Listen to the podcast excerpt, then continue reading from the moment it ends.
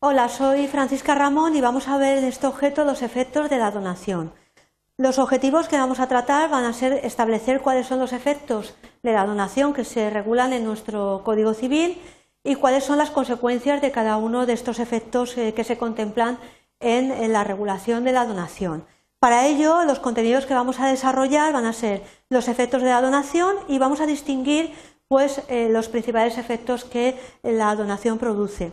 En primer lugar, la inexistencia de obligación de responder por evicción, la inexistencia del derecho de acrecer, la inexistencia de la obligación de pagar las deudas del donante, la donación que se puede producir en fraude de acreedores y la obligación alimenticia del donatario. Vamos a hacer una breve referencia a cada uno de ellos, explicando con las principales notas que lo caracterizan. Bien, cuando estamos hablando de la donación, recordaros que la donación es un acto de liberalidad por el cual una persona dispone gratuitamente de una cosa en favor de otra que la acepta. Entonces, el efecto eh, más habitual, el efecto típico, es el empobrecimiento del donante y, bueno, a continuación el correlativo enriquecimiento del donatario, es decir, el donante se desprende de un bien o una serie de bienes y el donatario pues adquiere la propiedad sobre ellos o la titularidad de un derecho y, bueno, pues tiene un aumento eh, en su eh, patrimonio, bueno, pues a raíz de ese desprendimiento que ha sufrido el donante o que ha realizado.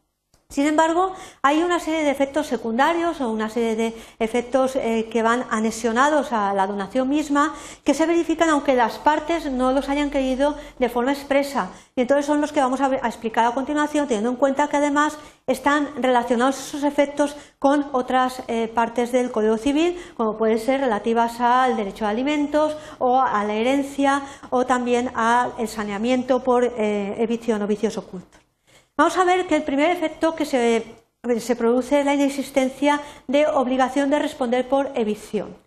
Tenemos que tener en cuenta que el donatario se subroga, es decir, se pone en lugar de en todos los derechos y acciones que en caso de evicción corresponderían al donante. El donante, sin embargo, no está obligado, es decir, queda liberado a lo que es el saneamiento de las cosas donadas, salvo si la donación tuviese la característica de que fuera onerosa tenemos que tener presente que la regla general es que la, donación eh, sea gratuita eh, y en este caso, solamente en el supuesto de que la donación fuera onerosa, en cuyo caso eh, sí que responderá de la evicción de la cosa hasta la concurrencia del gravamen.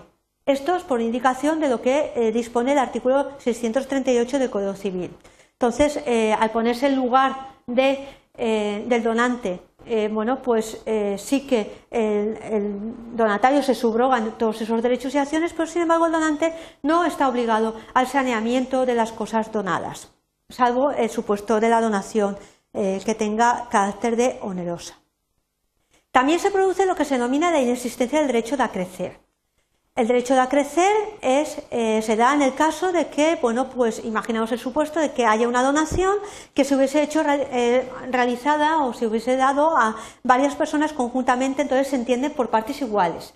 Y no se da entre ellas el derecho de acrecer, salvo que el donante se hubiese dispuesta otra cosa. Entonces el derecho a crecer es una parte, una parte más de lo que le correspondería. Es decir, eh, se entiende todo eh, por, partes iguales, salvo que el donante pues sí que indique de forma expresa pues, que a fulanito o a menganito se le da una parte mayor. Se exceptúa eh, de esta disposición, de esta regla general, las donaciones que se realizan conjuntamente a ambos cónyuges, entre los cuales sí que tendrá lugar aquel derecho si el donante no hubiese dispuesto lo contrario al hacer la donación. Y esto es porque se aplica el artículo 637 del Código Civil. Entonces, habría que además remitirse a las donaciones que se eh, realizan eh, pues, por razón eh, de matrimonio. También se produce la inexistencia de la obligación de pagar las deudas del donante. Para que el donatario se encuentre obligado a ese pago, que sería una carga, es preciso que se estipule expresamente.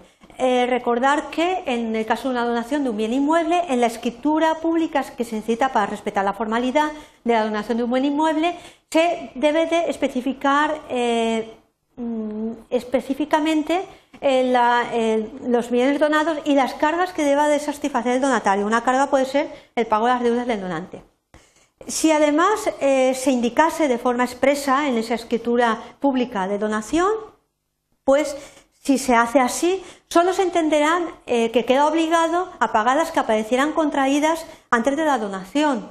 Entonces, fijaos bien que, eh, bueno, pues evidentemente eh, hay un límite también. No va a estar, bueno, obligado a pagar las deudas o las cargas de forma infinita. Entonces, hay una limitación que son las que aparecieran contraídas antes de la donación.